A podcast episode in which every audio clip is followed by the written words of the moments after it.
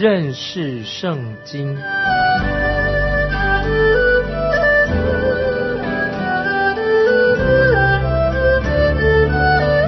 认识上帝的话，把上帝的话带到全世界。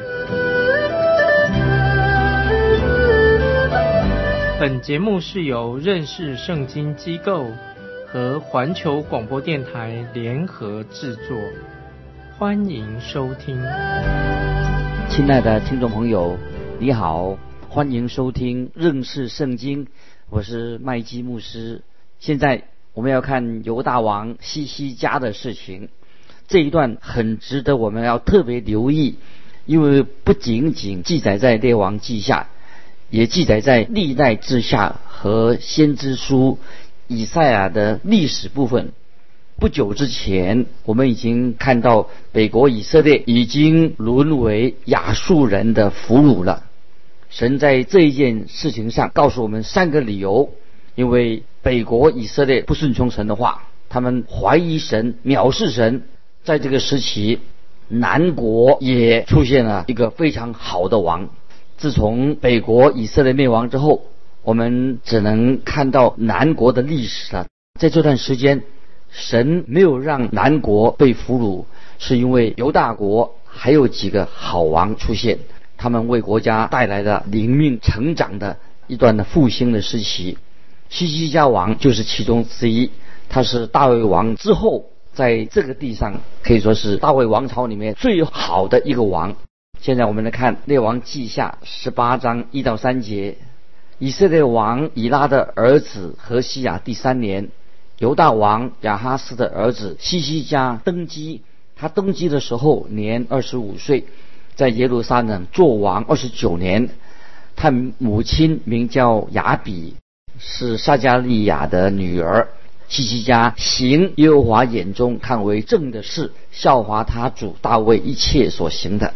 感谢神啊！西西家的父亲亚哈斯是一位非常邪恶的王，但是他却有一个好儿子。那么这让我们确信西西家王一定有一个很好的母亲，她必定是很敬虔、敬畏神的妇人。经上记载了他母亲的名字，名叫雅比。接下来我们看第四节，他废去秋坛，毁坏柱像，砍下木偶。打碎摩西所造的铜蛇，因为到那时以色列人仍向铜蛇烧香。西西家叫铜蛇为铜块。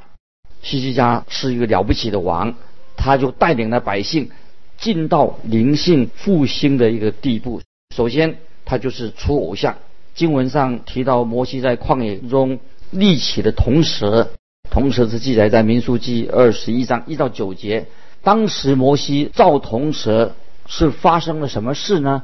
那条铜蛇一直留着，当然是一个值得纪念的事情，所以把铜蛇放在圣殿里面，然后以色列百姓就开始来拜他。他们不像他们列祖一样，是用信心的眼光，因着信来看这个铜蛇。当时他们的先祖在旷野中被毒蛇咬伤了，是因为他们背逆神。神就用毒蛇来审判当时的以色列人，现在他们反而开始来拜这个铜蛇的，铜蛇就成为他们的绊脚石。他们忘记了铜蛇所代表的属灵的意义。在新约约翰福音三章十四、十五节就说到，铜蛇是代表什么呢？乃是预表耶稣基督。摩西在旷野怎样举蛇，人子也必照样被举起来。叫一切信他的都得永生啊！今天我们信耶稣的人有永生，因为信耶稣不是那条铜蛇，不是信铜蛇，铜蛇所预表的就是在耶稣基督预表耶稣基督这个事情已经应验了。所以当时这些百姓完全弄错了对象，他们不是在敬拜真神，他反而去拜这条铜蛇。那我自己研究在启示录小亚细亚的七个教会的时候，我就特别注意到。别加摩这个城市，他们就有拜蛇不好的习俗，似乎以色列百姓也做同样的事情。他们就向铜蛇来烧香，称它为铜块。现在西西教王就把铜蛇打碎了，把它除掉。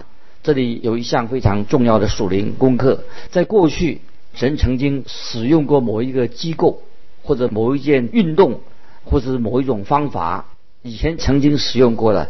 很可惜，有些人却不知道，神现在已经不再用这个机构，或者某一个运动，或者某一种方法，他们却拒绝坚持要用以前那些老套和老方法。那他不知道说，现在神已经不用以前的方法了。这件事情哈，也是我相信。那么神是为了某些很重要的目的，在之前曾经特别兴起了啊某一些机构，但是这些机构已经过时了，时代改变了。可是有些人还继续的维持着。他们为什么要维持着以前的旧的那些机构呢？目的到底目的在哪里呢？不过就是为了现在那些员工。为了一份薪水啊，为了一份工作而已，所以他们已经把那个机构或者那个那种目的呀，变成一块之前的变成一个铜块的，就像他们现在拜铜蛇一样，在某一个时期或者某一个为了某一个目的当时所存在的，神也的确曾经使用过他们，可是后来神就不用这种方法了。那么多年以来，我在教会当中就看到仍然有人啊用以前一成不变的。那种以前那种方法，他们说我们一直都是这样做的啦，啊，现在应当是我们除旧布新的时候，有一个新的改变的时候，神不单是只是为了延长哦以前旧的传统啊，不是在把那个传统啊炒冷饭啊，不是这样做的。听众朋友，我们要知道，使徒保罗在礼拜之后，在敬拜神之后，他从来也不会呼召人。到了啊前台的有的教会就是他们讲完道以后，那么就呼在做呼召的工作，那是以前布道家他们所开始的。有一个布道家名叫穆迪，他讲完道以后，他是呼召人到前面来。现在也许有些人认为说，哦，我们必须要也要呼召人到讲台的前面来。可是我个人认为，这些已经成了一种绊脚石了。那么神当然曾经带领穆迪这个布道家，他这样做。但是神可能并没有呼召你这样做啊，所以有些教会的慕道友在主日崇拜的时候，他们回应神的呼召，但是他不一定在主日崇拜的时候来回应神的呼召，他却在礼拜四查经的时候，他就蒙恩得救了。所以我们知道，神带领一个人这样做的时候，并不表示说你要一直一定用这种方法来做。那么如果你这样做，那么就等于好像你在拜铜蛇一样，这是我们听众朋友要学习啊，这个要有时候我们在主里面更新，不一定要用老旧的方式，在主里面，我们神给我们有新的感动，所以我在这个主题上就是用一点时间告诉你们这些事情啊，我觉得这是很重要的。感谢神，西西家王就除掉了铜蛇，我认为有些古板的啊，这些老古板的。那些信徒，他们常也许会这样批评西西家说：“哎，你怎么除掉我们啊这么好看、这么漂亮这条铜蛇？你怎么把它除掉的？”感谢神啊，西西家王他就把铜蛇打碎了。如果在你的生活上，在我的生活上，或者教会里面常常放的一些啊过去这些小的偶像，那我个人建议说，应该把它除掉。这个旧的东西啊，这些。当时很有意义，也许现在没有什么特别意义的，就做纪念是可以啊，应该把它除掉。所以在某些做法上、习惯上，今天我们都可以做一个新的改变啊，这是我所强调的啊。接下来我们看列王记下十八章五六两节，西西家依靠耶和华以色列的神，在他前后的犹大列王中没有一个及他的，因为他专靠耶和华。总不离开谨守耶和华所吩咐摩西的诫命啊，这是很重要的。那如果在西西家之后或者之前，我们都看到都没有人比得上他，那么我们可以可以下一个这样的一个结论：他实在是一位非常优秀的王，他跟大卫王啊是同级的啊，是被神所大大使用的一个敬虔敬畏神的王。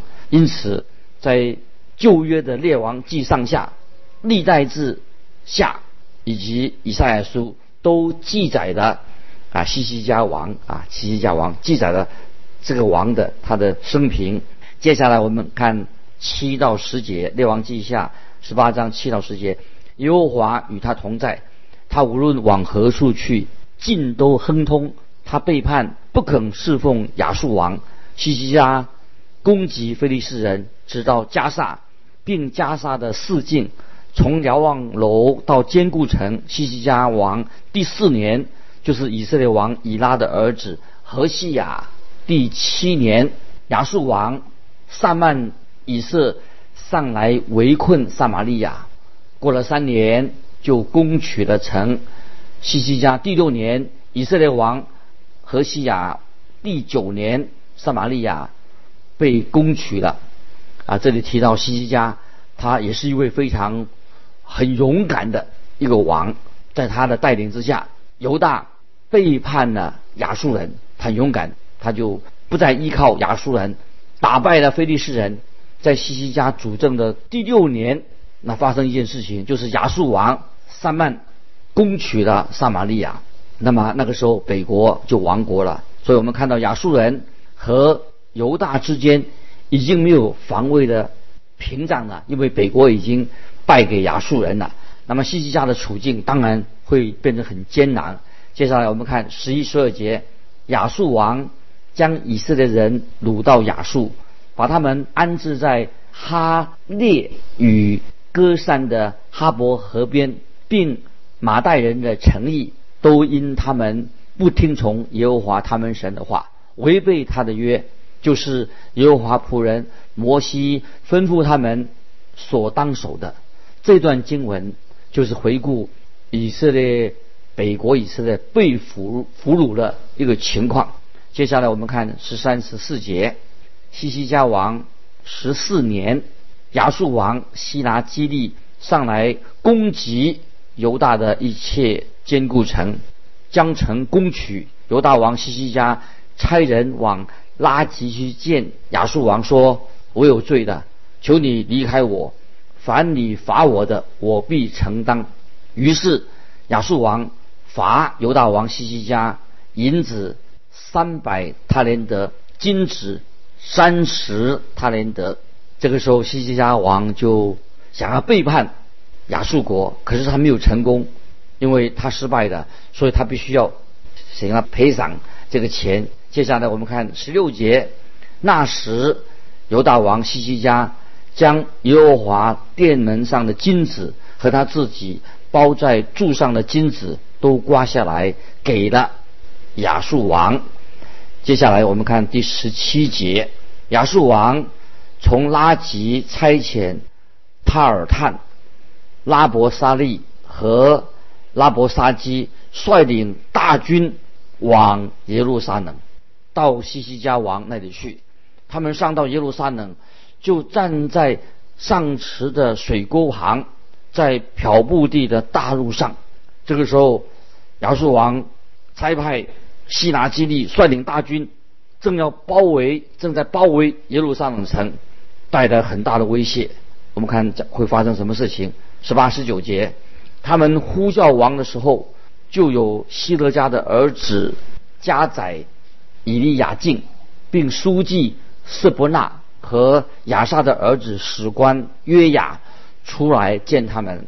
拉伯沙基说：“你们去告诉西西家说。”亚述大王如此说：“你所依靠的有什么可仗依赖的呢？”拉伯沙基这个大将军提出两件事情来威胁他们。我们来看《列王记下》十八章二十到二十一节。你说有打仗的计谋和能力，我看不过是虚话。你到底依靠谁才背叛我呢？看呐，你所依靠的埃及是那压伤的帷帐。人若靠这杖，就必刺透他的手。埃及王法老向一切依靠他的人也是这样。拉伯沙基将军他知道西西家期待得到埃及人的支援，他就用这个方法来嘲笑埃及，就像压伤的帷帐。当有重量压在这个帷帐上面的时候，就会断裂的，会刺透西西家的手。他说：“埃及不能给你任何帮助的。”现在。他要用这个方法来击倒西西家，击倒让他的心防啊，让他害怕啊。现在他另外另外出一招，接下来我们看二十二节，你们若对我说，我们依靠耶和华我们的神，西西家岂不是将神的秋坛和祭坛废去？且对犹大和耶路撒冷的人说：你们当在耶路撒冷这坛前敬拜吗？当西西家当时他做拆毁秋坛的时候，希拿基利将军认为他是在拆毁永活，他以为是在拆毁永活真神的祭坛，他不明白西西家是在清除地上当时的异教的那些祭坛跟那些偶像。西西家的所做的作为，他是。顺服神，他不是在亵渎神。犹大国的百姓在耶路撒冷唯一的祭坛就是敬拜真神耶和华，他们只透过献祭、献祭物的血才能亲近神。可是希拿基利这个人，他以为西西家他在最需要神的时候，他却知道啊，他抛弃了神，神在把他抛弃了。接下来我们看二十三节，现在你把。当头给我主亚述王，我给你两千匹马，看你这一面骑马的人够不够？啊，这是基伯上去用这个羞辱这个态度啊，他藐视，认为说南国犹大的军事力量就是这个样子，是羞辱。他说我给你两千马匹，看你这一面骑马的人够不够？接下来我们看二十六节，希德家的儿子以利亚敬和。伯萨那并约雅对拉伯沙基说：“求你用哪南亚南言语和仆人说话，因为我们懂得不要用犹大言语和我们说话，达到城上百姓的耳中。犹大的百姓当然这个时候也站在耶路撒冷城墙的上面，他们也想听发生了什么事情。我们看到这几位犹大的官员说：‘求你用亚兰语。’和我们说话，我们听得懂。那么这个很滑头的拉伯沙基就说：“你别想了，这是实况转播，现场转播。他目的是要摧毁犹大军队的士气。”接下来我们看发生什么事情。我们看二十八、二十九节。于是拉伯沙基站着，用犹大言语大声喊着说：“你们当听亚述大王的话。”王如此说：“你们不要被西西家欺哄了，因他不能救你们脱离我的手。”我们看到拉伯沙基啊，他正在给犹大的百姓做洗脑啊，用这个话来恐吓他们。接下来我们看三十到三十二节，也不要听西西家使你们依靠耶和华，说耶和华必要拯救我们，这城必不交在亚述王的手中。不要听西西家的话，因亚述王如此说：你们要与我和好，出来投降我，个人就可以吃自己的葡萄树和无花果树的果子，喝自己井里的水。等我来领你们到一个地方，与你们本地一样，就是有五谷和新酒之地，有粮食和葡萄园之地，有橄榄树和蜂蜜之地。好使你们存活，不至于死。西西家劝导你们说：“耶和华必拯救我们。”你们不要听他的话。很明显的，拉伯沙基想要说服犹太人赶快投降。他一再的强调，西西家或者是任何神都不能够来救他们。他答应，只要他们愿意投降，就可以免于一死。他说：“你们听我的，我就让你们可以过一段平安的日子。”又补充说：“即使……”我们领你们到另外一个地方，这个地方也像你们现在住的地方，比这个地方更好。接下来我们看三十三到三十五节，列国的神有哪一国救他本国脱离亚述王的手呢？哈马亚尔拔的神在哪里呢？西法哇因希拿伊瓦的神在哪里呢？他们曾救撒玛利亚脱离我的手吗？这些国的神有谁？曾救自己的国脱离我的手呢？难道耶和华能救耶路撒冷脱离我的手吗？拉伯沙基他这样说哈，看起来他的论点好像很有道理，好像无懈可击，其实有很大的杀伤力，没有错。没有那些神明，任何的那些假神曾经救他们的百姓能够脱离亚述王的手。可是很可惜，他不知道，其他的国家根本那些神是假神，不是真神，是偶像，永活的真神，全地的主宰，跟他们不一样，当然有能力来救犹太人。接下来我们看三十六节，百姓静默不言，并不回答一句，因为王曾吩咐说，不要回答他，不管他的论点有多大的说服力。在听的人心里面会产生多大的影响？这个时候没有人开口啊，大家都不出声。这些犹太人啊，犹大人不出声。我自己啊，我们说过，西西家在国家充满困难、不安、不确定的时代，他登基做王。当然，这是一个很艰难的时代。那可怜的西西家，他必须要面临这么大的压力。那么西西家真的要学习的功课是什么呢？就是学习依靠全能的神，依靠啊神啊必要拯救这个属灵的功课。